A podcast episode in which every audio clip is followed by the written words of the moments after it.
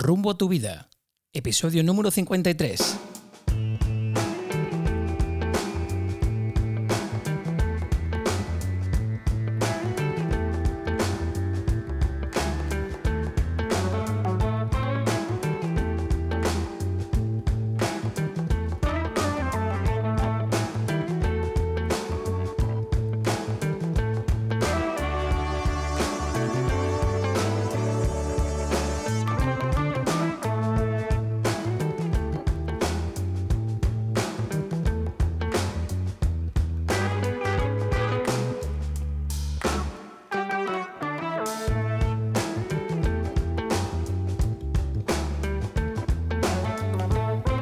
Tal amigos? Y bienvenidos a un nuevo episodio de Rumbo a tu vida.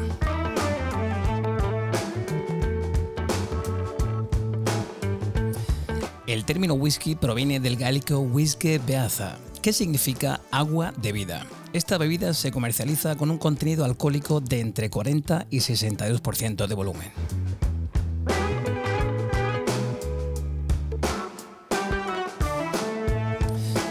Primer escrito sobre el whisky data de 1405 en Irlanda, donde era destilado por los monjes.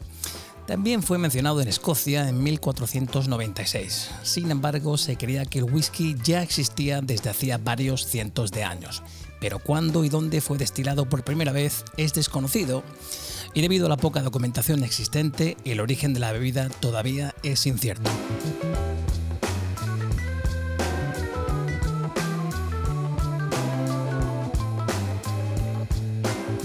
Sin duda es el alcohol más complejo. Su paleta aromática es amplia en función de su edad, su crianza y la forma en que se destila. En promedio, 34 botellas de whisky se exportan desde Escocia cada segundo.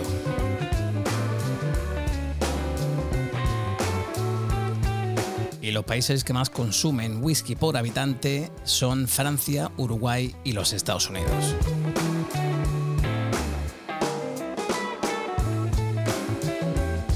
Cada año se venden 1.280 millones de botellas de scotch en el mundo. Si las extendemos en línea recta, alcanzarían 350.000 kilómetros aproximadamente.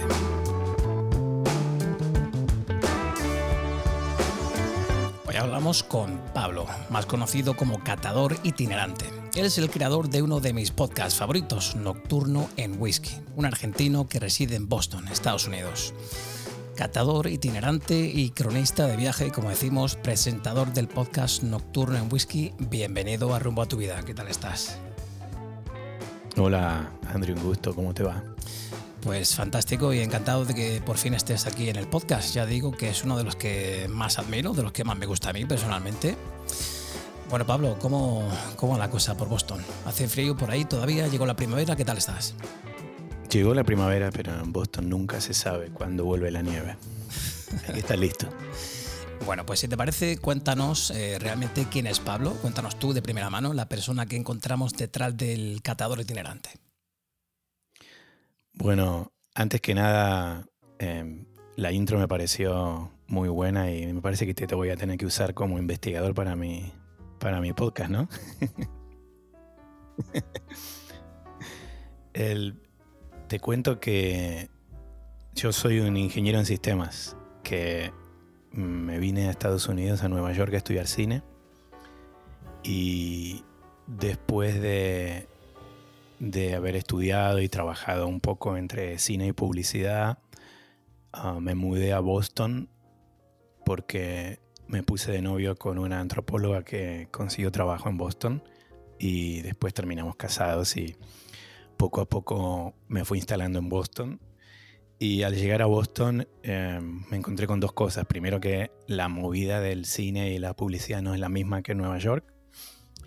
Y segundo, fue justo durante una crisis económica de Estados Unidos. Yo siempre hacía las bromas de que me fui a Argentina en crisis, eh, pensando que llegaba al país donde todo funciona bien, y me tocó una crisis económica acá. Pero poco a poco eh, fui descubriendo el whisky a través de un pasatiempo, a través de unas... Hay, hay comunidades muy, muy activas en, en, en Boston y en el estado de Massachusetts que se juntan a hacer catas, que se juntan a cambiar botellas. Y poco a poco fui aprendiendo y me fui fascinando. Y fui intentando ver qué, hacer un poco también de mi carrera. Eh, fui, hubo como una especie de convergencia, ¿no? Donde mi, mi pasado de, en sistemas, sumado a mis deseos de escribir, sumado a lo que sabía de, medios de comunicación y, esa pasión por whisky que se fue desarrollando de a poco, me fue haciendo prender un poquito el fuego interno de que tal vez eso era lo que quería hacer más allá de un hobby. Bueno, la audiencia puede pensar que hacemos en Rumbo a tu vida hablando sobre whisky. Y la verdad es que este es un podcast en el que hablamos sobre la sociedad, estilos de vida y la tuya, sin duda, Pablo, es una vida dedicada a tu pasión. De hecho, vives de ello en la actualidad, tengo entendido. Así que ambos pensamos, siendo el whisky tu pasión y siendo la comunicación otra pasión que tenemos en común, me encantaría charlar con Pablo y tomarme un whisky con él como hace en su podcast mientras grabamos y conversamos. Esto lo haremos en un ratito. ¿Por qué no nos cuentas, Pablo, cómo empiezas en este mundo tan complejo y a la vez tan bonito como es el mundo de las bebidas, especialmente el whisky? ¿De dónde te viene a ti esa pasión? Yo eh, cuento en mi.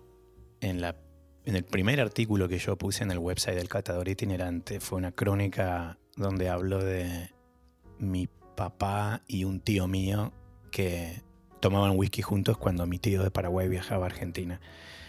Y en esa época es notable como yo odiaba el whisky, más como un adolescente que lo olfateaba y decía, esto es demasiado fuerte, prefiero un vino o una cerveza.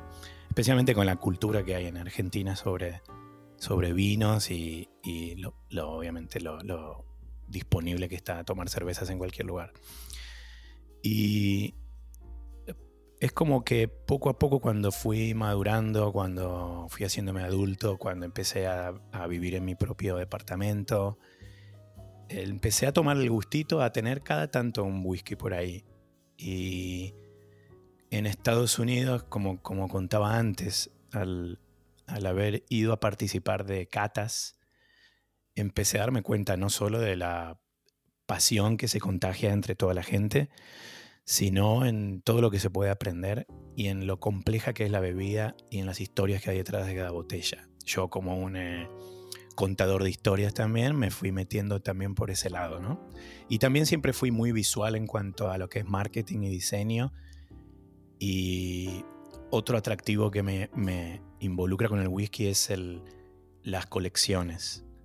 Siempre eh, me gustó si tenía algún juguete de niño o si tenía algo de más adolescente, querer tener todos. Es decir, eh, tengo el rojo, quiero también el azul. Y, y, bueno, todo eso se juntó un poco en el mundo del whisky y cuando yo veía hablar a los presentadores, me di cuenta primero de que era un mundo fascinante. Segundo, que era un mundo en el que si trabajas la pasas bien. y creo que eso es un, no es un punto menor, porque es una industria que tiene poca competencia, donde las marcas, las destilerías se ayudan entre ellas, donde las marcas compiten obviamente por un mercado, pero también saben que todos están del mismo lado. Y justo en mi último podcast, que lo tuve al, al Whisk Critic de Ecuador, él decía que él es abogado de día, whiskero de noche, pero que una profesión le da, en una de las dos profesiones él, hace, él ve las, sonrisas de la gente y en la otra no. Qué bueno. Oye, Pablo, comentábamos que los irlandeses y los escoceses siguen discutiendo sobre la autoría de este alcohol. De hecho, no existe todavía ningún registro escrito ¿no? que afirme que esta bebida destilada a base de cereales nació en uno de estos países. Solo sabemos que fueron los misioneros irlandeses, liderados por San Patricio, quienes en 432 habrían traído a sus viajes evangelizadores la técnica de la destilación, la cual ya se usaba en, Egipto 3.000 años antes de Jesucristo para los perfumes. Pero ellos lo adaptaron para producir este agua de vida, una traducción celta del, del brandy. Y esta bebida no tuvo nada que ver con el destilado actual. Era de origen vegetal y recomendado contra enfermedades, de ahí su nombre de brandy, este nombre eh, era tan impronunciable por el inglés que los ingleses que luego lo simplificaron a whisky, whisky y finalmente whisky. Bueno, pues nuestra audiencia no está especializada en este tema, Así que vamos a intentar resumir en menos de una hora casi todo el conocimiento que Pablo tiene sobre este tema lo mejor posible. ¿Por qué no nos cuentas, Pablo, cuántos tipos de whisky existen y qué diferencias podemos apreciar entre ellos? Bueno, primero voy a decir que tipos de whisky es ya de por sí algo un poco vago porque se puede categorizar al whisky de varias maneras. Eh, puede ser por, eh, por el tipo de grano, puede ser por el tipo de destilación, con lo cual para, para aclarar un poco en el comienzo, el whisky está hecho a base de granos y agua. Y obviamente en la fermentación influyen las, las levaduras. Y las categorías que a mí me gusta usar al comienzo son si el whisky es, más allá del origen, que es verdad lo que tú dices, que, que entre Irlanda y Escocia se van a seguir toda la vida eh, peleando a ver quiénes son los, quiénes son los creadores, ¿no? creadores, sí. Pero más allá del origen, que hoy en día se hace whisky en todo el mundo, prácticamente cada país del planeta tiene su destilería por algún lado. Eh, pero tenemos el, el whisky más conocido del mundo a nivel, y en esto influye mucho la maquinaria de mercadeo, es el, el blend, que es la mezcla. Blend quiere decir mezcla, y que es la mezcla de más de un grano de más de una destilería. Con lo cual, este whisky, que en su mayoría tiene cebada, también va a tener eh, centeno, también va a tener maíz y otros granos. Y generalmente estos blends están hechos con whisky producido en muchas destilerías. Y los master blenders son estos magos, alquimistas, creadores de estas fórmulas que convierten a un sabor típico del whisky, especialmente en las marcas más conocidas y más populares, quieren tener cierta consistencia para que los que compran sigan comprando lo mismo. Entonces tenemos estos blends que son, eh, que son los whiskies más comunes. Después está el que cada vez se hace más conocido y, tiene, tiene, lleva, lleva, consigo un poco de, más prestigio, que es el single malt, que es el whisky de Malta, que está hecho 100% de cebada y 100% en una sola destilería. Es decir, no solo no hay mezcla de granos, sino que no hay mezcla de destilerías. Y estos whiskies suelen venir con una etiqueta donde está el nombre de la destilería. Y dice single malt o whisky de Malta, si sería un whisky de un país hispano. Y después tenemos lo que se le dice whiskies de grano. Y los whiskies de grano son whiskies que pueden tener más de un grano, pero son de una sola destilería que suena un poco confuso, ¿no? Hay que acostumbrarse a mirarlo tal vez escrito o a, investigar un poco más y a probar las diferencias, ¿no? Porque el whisky de grano se destila diferente, hay pocas destilerías que se dedican a eso, es la base de los blends también, con lo cual se usan mucho como producción en, como producción de base, pero que no, pero que no son muy comercializados. Entonces, generalmente se, encuentran los whisky de grano de embotelladores independientes. O sea que tenemos los blends, que son los whiskies de mezcla, tenemos el single malt y los whiskies de grano. Y según tú, Pablo, ¿qué criterios debe cumplir un buen whisky?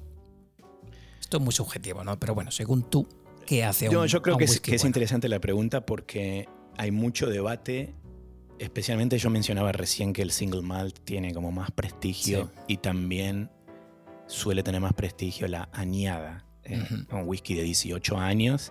Yo, a mí me ha pasado trabajar en catas donde tengo en la mesa eh, un whisky, y, no catas en las que yo coordino de comienzo a fin, sino en las que tuve que estar con un par de whisky sirviéndole a la gente lo que ellos quieren. Y es notable ver cómo la gente se acerca, mira lo que hay en la mesa y dice, dame el de 18 años y no, no les interesa ni probar el de 15, ni probar el de 12, ni mucho menos el que no tiene añada. Y en vez de empezar al revés, ¿no? Empezar eh, comparándolos de, menor a mayor. Como que si tienen que tomar uno, dame el mejor. y no es el mejor, el más, el más añejo. Así que creo que el criterio tiene que partir primero algo que se le va a escuchar a mucha gente decir en la industria del whisky, lo tomas como quieres, el mejor es el que a ti te gusta.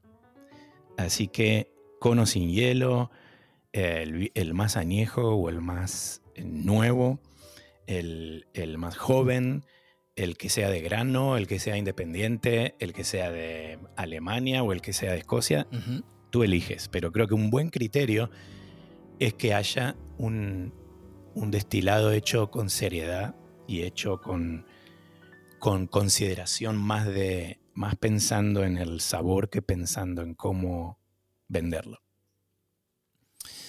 Oye, independientemente del país de origen, el whisky, como tú decías antes, se compone de tres ingredientes: agua, cereales y levadura. Personalmente, ¿cuál es el tipo de whisky que más te gusta a ti? ¿Tú prefieres mezclar? La mezcla japonesa Ibiki Harmony, por ejemplo, se hizo a partir de 10 whiskies de malta y grano de las unidades de producción de, de Yamasaki, Hakushu y Chita. ¿Cuál es el que más te, gusta a ti? A mí me gusta tener, eh, especialmente en mi casa, un poco de cada cosa. Dependiendo de mi estado de ánimo, dependiendo del momento y dependiendo de... No sé la envidia que me das, ¿eh? También de la gente que viene, ¿no? A mi casa. Eh, creo que siempre es, un, bueno cuando uno comienza en el mundo del whisky eh, empezar a probar diferentes cosas, mm. comprarse dos o tres botellas que sean muy diferentes y empezar a investigar por ahí a ver cómo, cómo seguir. Pero a mí me gusta mucho, el, por un lado, el escocés ahumado de, de la región de Islay, que es una isla en Escocia. Y cuando hablo de ahumado, agreguemos a los tipos de whisky que la cebada puede ser secada antes de destilarse y fermentarse, puede ser secada eh, con, un proceso de aire y, o con un proceso de humo que proviene de quemar turba. Así que si se seca y se utiliza turba en el proceso del destilado, después ese whisky va a tener sabor ahumado. Y esa es una gran diferenciación que me parece que hay que hacer porque mucha gente directamente no se quiere meter con los ahumados, que son más, más fuertes, más complejos, con un sabor muy diferente. Y de hecho a veces cuando yo trabajo en la tienda y vienen a buscar un regalo de cumpleaños o algo para probar, siempre es una de mis primeras preguntas, ¿es ahumado o no ahumado? ¿Y por qué no le explicas a la, a la, audiencia, aunque creo que lo han mencionado antes, qué es exactamente el single malt? Cuando vemos en la etiqueta eso, single malt, ¿Qué quiere decir exactamente eso? Que es un whisky que tiene 100% cebada, ningún otro grano, y que está 100% destilado y producido en una destilería. En una destilería. Solo de grano y de una sola destilería. Oye, ¿y tú crees que es mejor un whisky de Malta que una mezcla? ¿O no necesariamente? Se ha hablado mucho al respecto y, volviendo a lo que yo hablaba al comienzo de que uno toma lo que le gusta. Eh, hay algunas mezclas que son maravillosas. De hecho, hay una, hay una compañía que se llama Compass Box que hicieron, eh, se convirtieron un poco en pioneros, primero porque decidieron desafiar a la, sociedad, a la Asociación de Whisky de Escocia con un tema de transparencia, donde ellos hacían una mezcla y querían que la etiqueta diga todo sobre la mezcla, de qué destilerías provenían, qué porcentaje de cada destilería, en qué, mm. en qué barricas se usaron. Y la asociación se negó y empezó con una batalla legal porque en la mezcla tú no tienes que decir qué es lo que hay adentro. Ahora, este Compass Box se dedica en su mayoría a hacer, y, y ahí me estoy acordando de una nueva categoría, eh, a hacer lo que son eh, blended malts, que es una es mezcla, pero solo de un grano. Es como una especie de juntar dos single malts en una botella. Es decir, seguimos usando 100% de cebada, no participan, no participan eh, otros granos como maíz o centeno, pero sí de más de una destilería. Y esto se le dicen o blended malts o pure malts, maltas puras o maltas mezcladas. y estos Compass Box es maravilloso lo que hicieron y tienen muchas expresiones increíbles. También tienen un gran marketing y sus etiquetas son de una de las mejores eh, agencias de, de, diseño y publicidad que hay en Londres. Y son hermosas las botellas, pero también tienen un muy buen whisky. Con lo cual, si me das a elegir un single malt de una destilería que mucho no me guste, o me das a elegir un compass box de destilerías que me gustan, voy a optar por la mezcla. Bueno, qué curioso. ¿Y cuáles son las etapas? Explícale a la audiencia de rumbo a tu vida, ya digo, no entendida exactamente en este tema, no versada en este tema. ¿Cuáles son las etapas para, para obtener whisky? ¿Cómo es el proceso?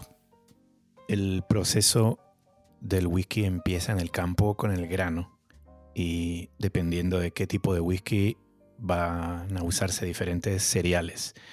Pero básicamente el primer paso es el malteado, que hay pocas destilerías que todavía lo hacen tradicionalmente con el malteado de piso, donde se giran, se giran los granos en el piso a intervalos regulares para acelerar el proceso de germinación. La mayoría de las destilerías hoy en día lo usa con maquinaria, con lo cual cuando vemos esas fotos hermosas de los, de los hombres casi siempre, eh, puede llegar a haber mujeres, pero casi siempre es un, trabajo de hecho por hombres donde se, donde se los ve con las palas moviendo los granos. Es el proceso del, del malteado. Y una vez que el, grano está listo para usar, porque no queremos que germine, eh, vamos a pasar al proceso del secado, que se le dice kilning. Y este secado va a ser fundamental si queremos o no queremos tener whiskies ahumados.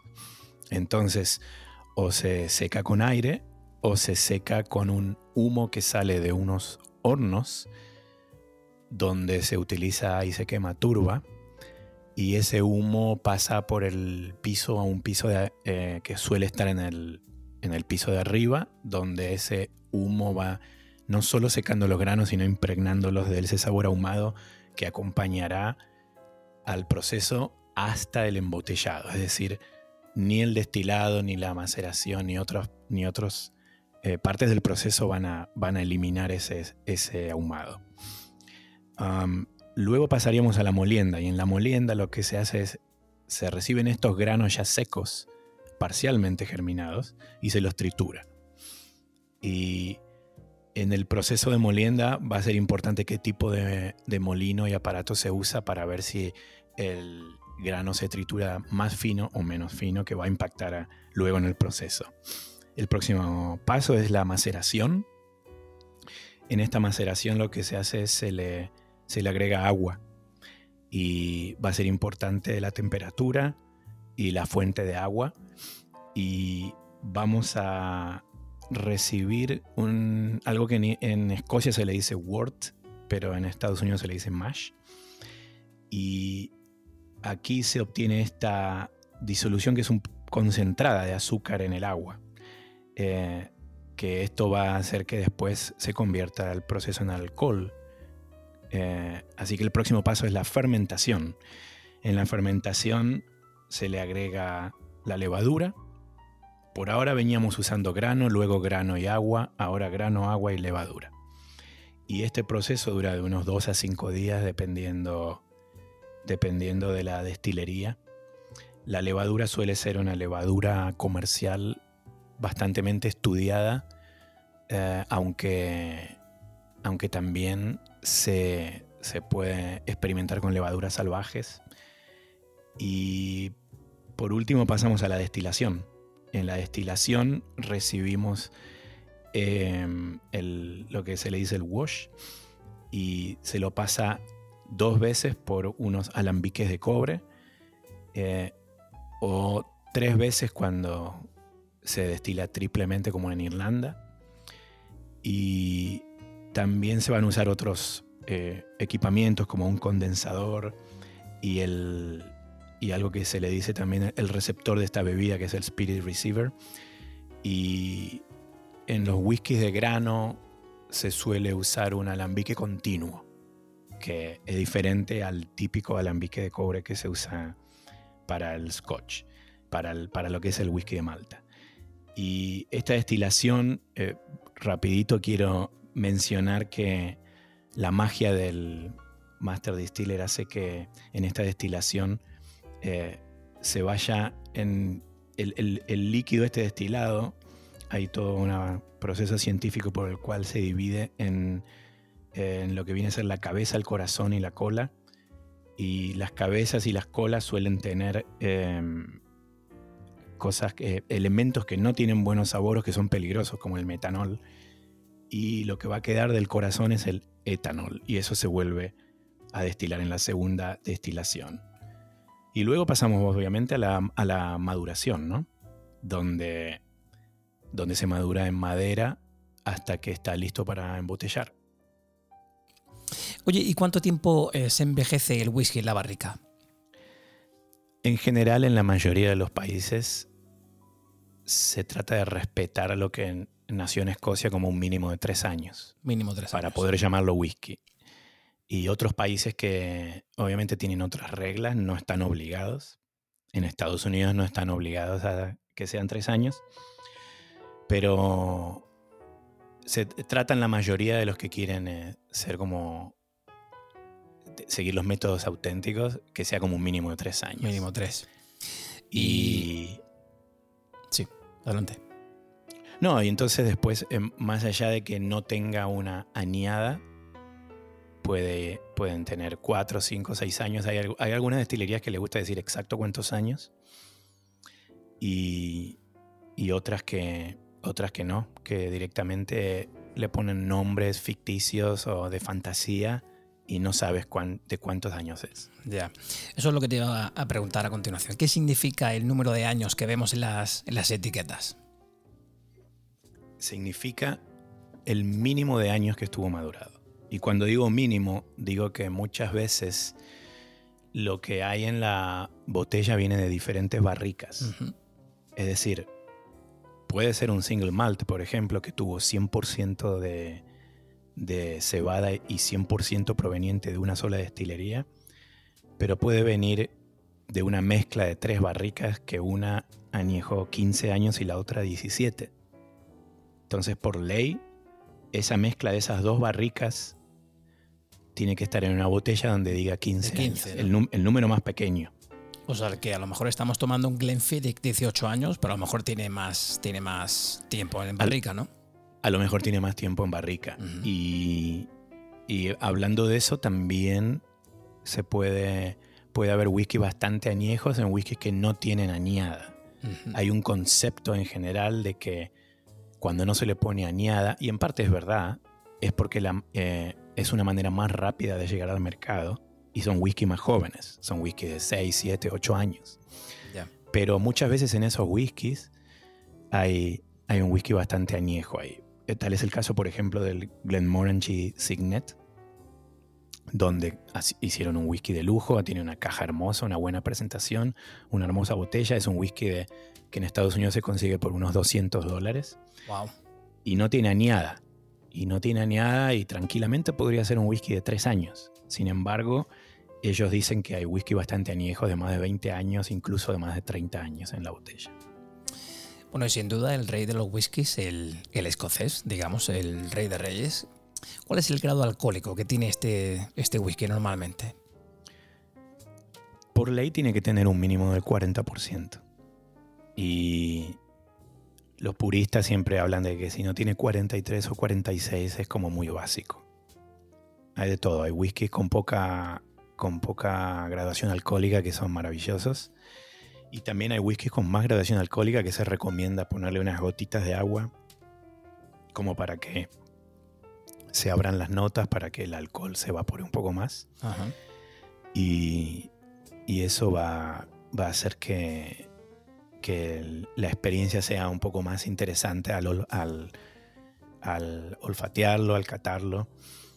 Y entonces la graduación, los que más están acostumbrados a tomar generalmente prefieren más graduación, como que tiene una experiencia más eh, intensa. Eh, yo he tomado whisky de 64 65% de alcohol, que es una locura, pero generalmente se le agrega agua ya.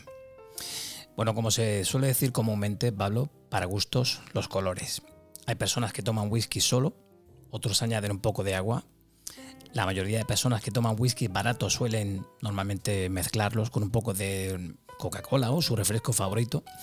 ¿Cómo aconsejas beber un buen whisky? Yo te emplazo a que ahora abramos una botellita que tenemos aquí y hacemos lo que tú haces en tu programa. Mira, tengo, tengo aquí un Jameson, whisky irlandés, y con tu permiso, aquí tengo un vaso con cubitos, me voy a servir un whisky.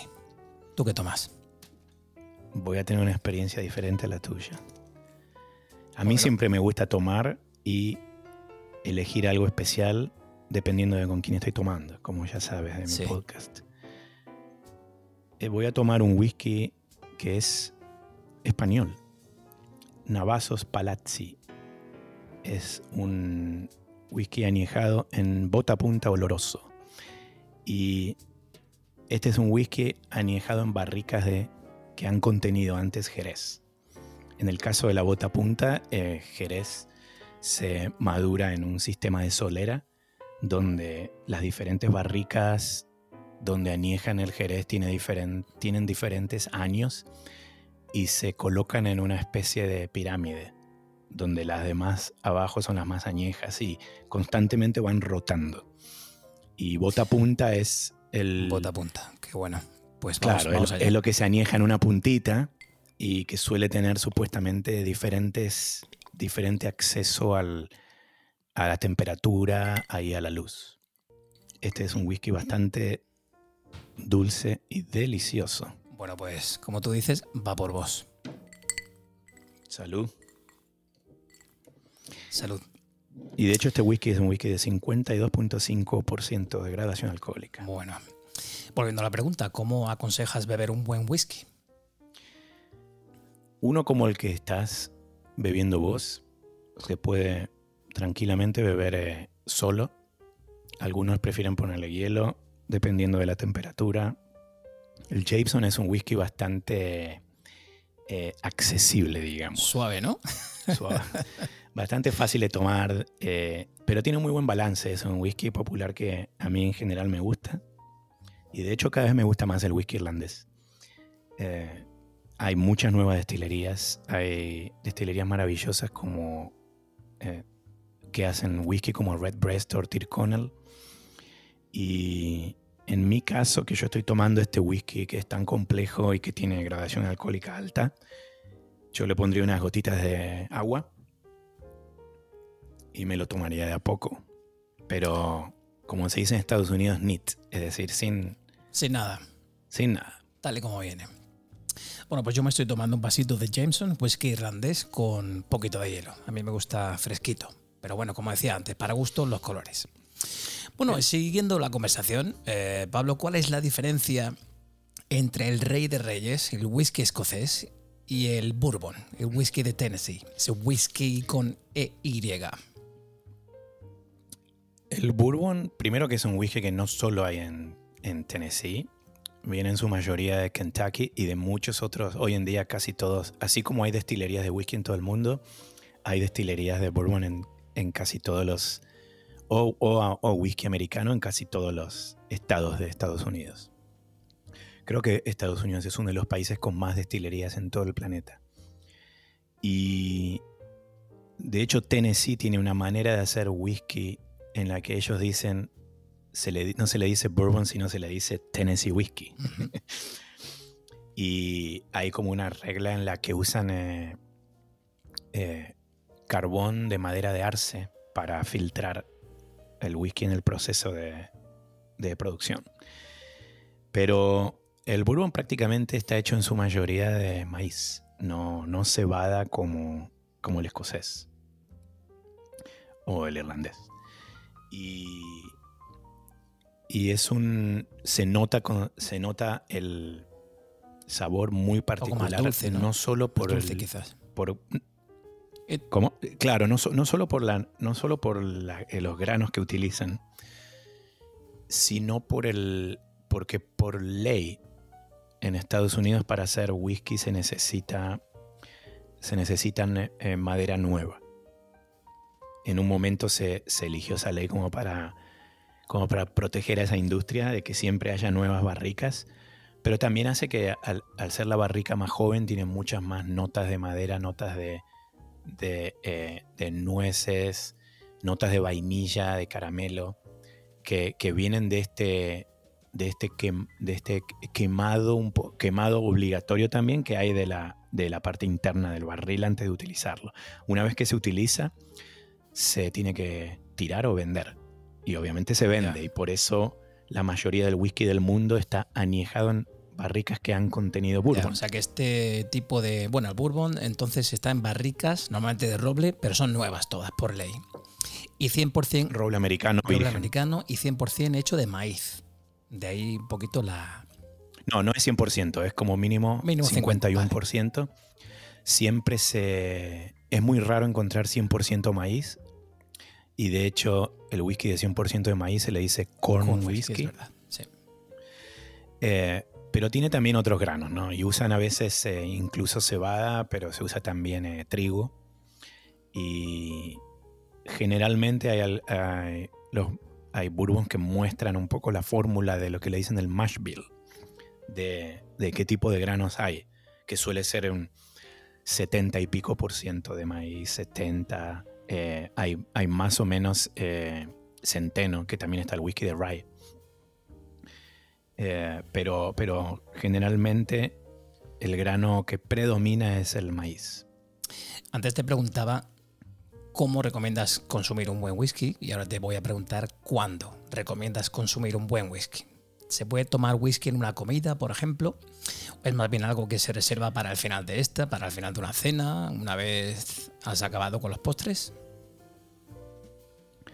El, por empezar, una buena, una buena oportunidad para tomar whisky es mientras se graba un podcast. Eso lo sabemos muy bien.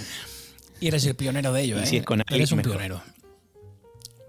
tomas un buen whisky en cada pero, podcast. Pero yo te diría que vuelvo un poco a eso de que la gente lo toma cuando, cuando quiere hay gente que le gusta tomar whisky cuando llega del trabajo a la casa, aunque parezca muy cliché, pero es una manera como de relajarse un poco. Hay otros que le gusta eh, antes de comidas y otros después de la comida, otros en un día de invierno con al fueguito mientras se lee un libro. Pero algo, algo interesante que mencionas con las comidas es que cuando yo me empecé a meter en el mundo del whisky yo tenía un, concepto muy fuerte viniendo de Argentina de que en la mesa de la comida tiene que haber, tiene que haber vino, especialmente cuando hay carnes. Y en Boston empecé a participar de catas con cenas. Y fueron una de mis experiencias favoritas del whisky, que es estar en una cena donde hay entrada, primer plato, segundo plato, postre, y a través de todo el, con cada plato hacen un maridaje de un diferente whisky. Y es muy interesante eh, cómo, los sabores y el tema del maridaje es todo un, todo un mundo, ¿no? Yo eh, tengo un podcast en el que hablo con el perro loco, que él sabe mucho de maridaje y también eh, destila. Y el, el maridaje es es un mundo aparte de cómo, cómo, cómo poder elegir la mejor bebida para dependiendo de la comida o al revés, elegir una comida que vaya con, no es lo mismo un whisky ahumado, no es lo mismo un whisky que termina en barricas de jerez que es más dulce. Eh, hay ciertos tipos de whisky que son mejores para un chocolate o, pasas de uva y hay otros que son mejores para un pescado. Con lo cual, eh, el tema de la comida creo que es muy interesante, de cómo, cómo tomar whisky con las comidas. no es algo igual que se hace cotidianamente. Fíjate, yo recuerdo, Pablo, en mi luna de miel, yo fui a la isla de Madeira y recuerdo que fui a una cata de vinos típicos de Madeira. Y la cata, pues no sé, era media mañana.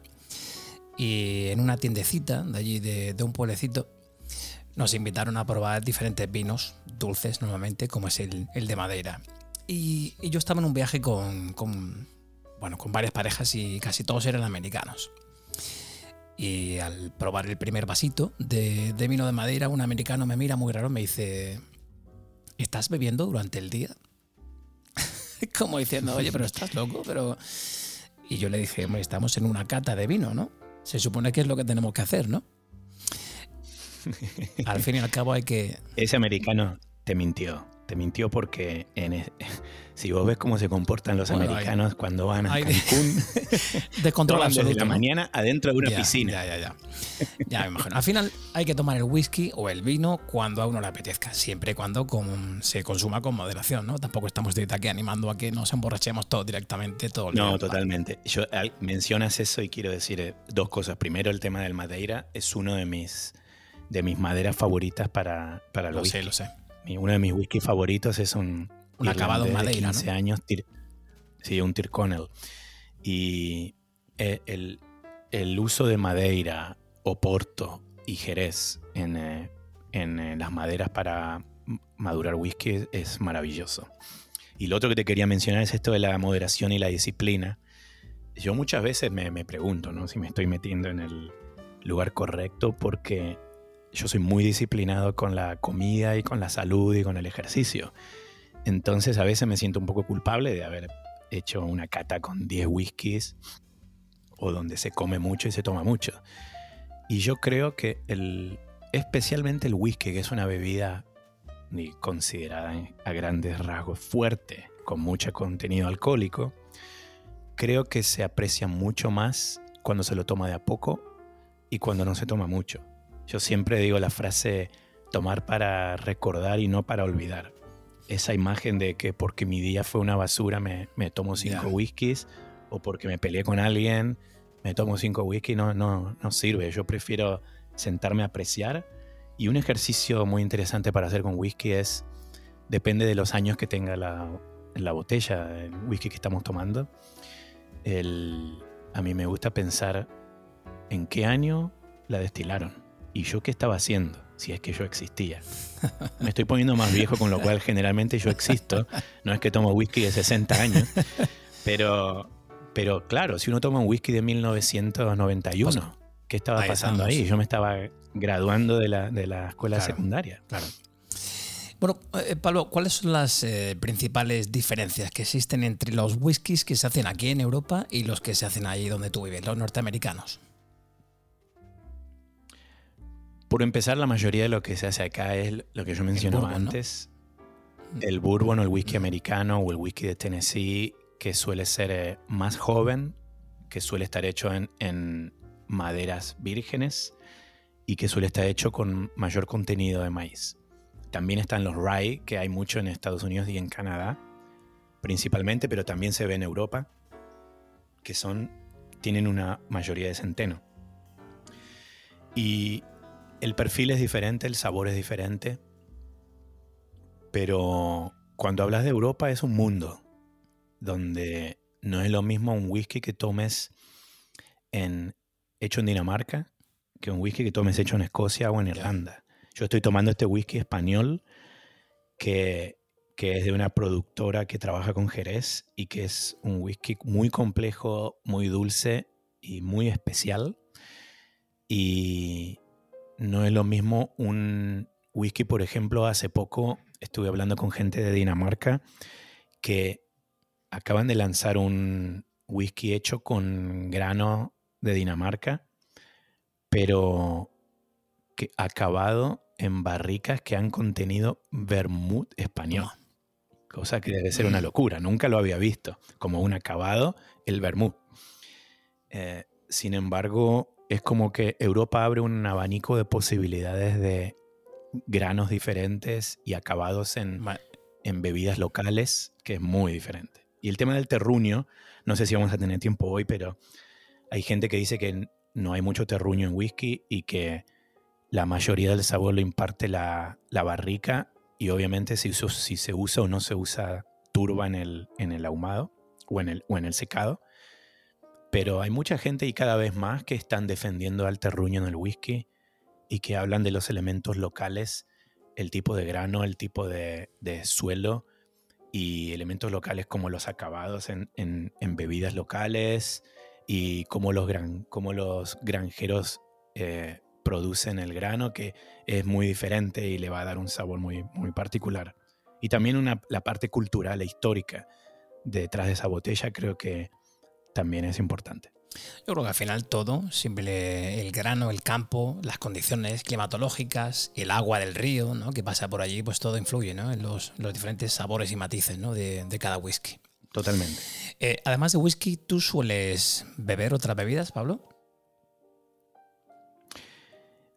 Yo cuando me empecé a meter más y más en el whisky, que todo lo que quería tomar era whisky y que si me iba a un bar con amigos y se pedían cervezas, yo prefería una copita de whisky porque, porque estaba en un proceso 100% de exploración. Quería probar cosas nuevas, siempre buscaba, me armé una base de datos en mi teléfono y siempre que veía lo que había en la carta decía, a ver, ¿cuál no probé todavía? Eh, pero a mí me gusta el vino con algunas cenas y también me fui metiendo en el mundo del ron y después salté al mezcal. Y ahora estoy muy fascinado con el, mezcal. Te gusta mucho, ¿no? Creo que, creo que en, parte, en parte por la exploración ¿no? y por, por, la, por, la, por la variedad que hay, como cada mezcal puede ser diferente dependiendo de muchas, especialmente condiciones climatológicas y el estilo y el tipo de planta, ¿no? pero sigue siendo el whisky mi, bebida favorita, pero también ron o mezcal suelen ser las alternativas. Te voy a dar a continuación, Pablo, si te parece, algunos datos curiosos sobre el whisky. Bill Wilson, el fundador de Alcohólicos Anónimos, dicen que pidió whisky en su lecho de muerte, pero la enfermera no se lo dio. Jameson, cuyo whisky estoy bebiendo ahora, vende más whisky irlandés que todos los demás productores irlandeses combinados casi la mitad de todos los Jameson, 1.8 mil millones de dólares anuales, se venden en los Estados Unidos, donde vende 13 veces más whisky que su competidor más cercano. El mayor productor de whisky del mundo, esto a mí me fascina, es India. Dicen también que Frank Sinatra fue enterrado con una botella de Jack Daniels. No sé si eso es cierto o si es parte de la leyenda de, de Ojos Azules. 41 botellas de Scotch son exportadas de Escocia a 175 mercados alrededor del mundo cada segundo. Como tú has comentado antes, tradicionalmente el whisky escocés se destila dos veces y el irlandés tres. Dicen que no es una regla, más bien una tradición. Hay alrededor de 20 millones de barricas de whisky descansando en distintas bodegas alrededor de Escocia esperando a ser descubiertas. Y por ir concluyendo el, episodio, Pablo, ¿qué le dirías a, todas esas personas, entre las que yo me incluyo, que quieren iniciarse en este fantástico pero a la vez complejo mundo del whisky? ¿Con qué whisky, por ejemplo, recomendarías empezar? Yo les diría primero que exploren y que no, que no se dejen llevar por eh, marcas que, que, escuchan o que ven una publicidad que es mejor que otra, o por whisky más añejos, o, por lo que todos toman. Eh, obviamente aprendan, escuchen a gente que respetan y, y creen que saben más que ustedes, compartan, porque está, el whisky está bueno para compartir. Y, y que empiecen o por un buen blend, como por ejemplo el Jameson que estás tomando vos, o, o empiecen por el single malt más barato que encuentren, como para probar, eh, y júntense con gente a intercambiar. Júntense con amigos donde cada uno compre una botella que sea diferente. Prueben un ahumado y un no ahumado, prueben un escocés y un irlandés. Eh, el whisky es bastante complejo no solo por su proceso y sus tradiciones y, las maderas que explora, sino también porque cada destilería tiene un maestro destilador que va a hacer un destilado diferente. No es que por, eh, no es que por eh, hacer eh, doble o triple destilado ya está todo dicho ahí, sino que el proceso de destilar en, en sí es bastante complejo y se, divide el destilado entre, entre colas, cabezas y el, y el medio, que es, un proceso muy, muy científico, ¿no? Donde también hay intuición y hay sabiduría, pero es un proceso donde eh, el alcohol empieza a tener partes que no son deseables y otras que sí, y eso se vuelve a destilar. Y hay destilerías que hacen el proceso dos veces y media en vez de dos veces, como, como Springbank, que es muy conocida. Con lo cual eh, van a encontrarse donde puede ser que haya regiones de Escocia, por ejemplo, que tengan un whisky parecido, pero van a empezar con el tiempo a encontrar eh, diferentes, eh, percibir diferentes matices y se van a ir enamorando de diferentes sabores sin tener el prejuicio de que otro diga que es mejor o peor.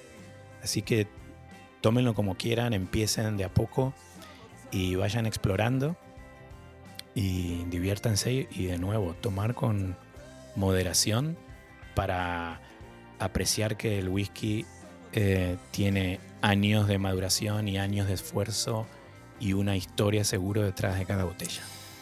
Al final, como decía el escritor estadounidense Raymond Chandler, decía que no hay un mal whisky. Lo único que hay son whiskies que no son tan buenos como nosotros. Totalmente. Y tengo también una reflexión que hacía el novelista irlandés James Joyce, que decía, la música ligera del whisky cayendo en un vaso es un interludio agradable. Como agradable y placentera ha sido nuestra charla, Pablo. Nocturno en whisky, ha sido todo un placer charlar sobre esta, tu pasión, el whisky. Gracias mil por compartirla hoy en nuestro podcast. De nada, muchas gracias por la oportunidad y cuando quieran la seguimos. Les mando un abrazo a todos. Pues brindamos porque algún día podamos disfrutar de un whisky juntos, cara a cara. Un abrazo, Pablo. Igualmente, nos vemos.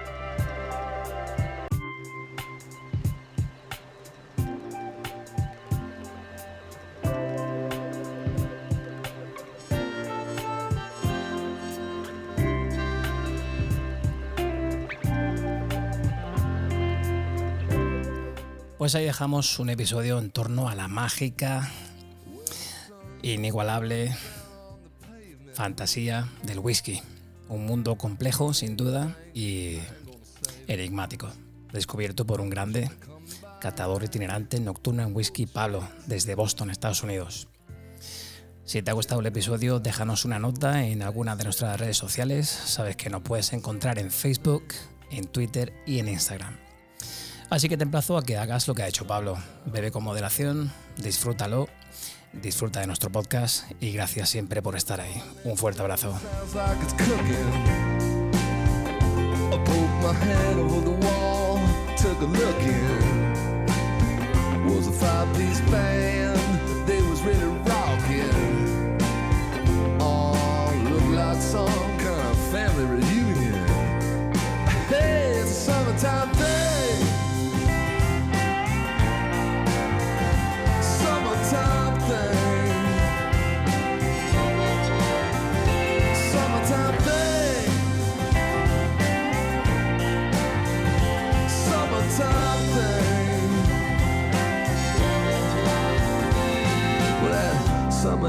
Got me feeling lazy.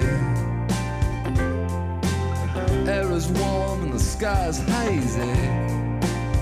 People getting down.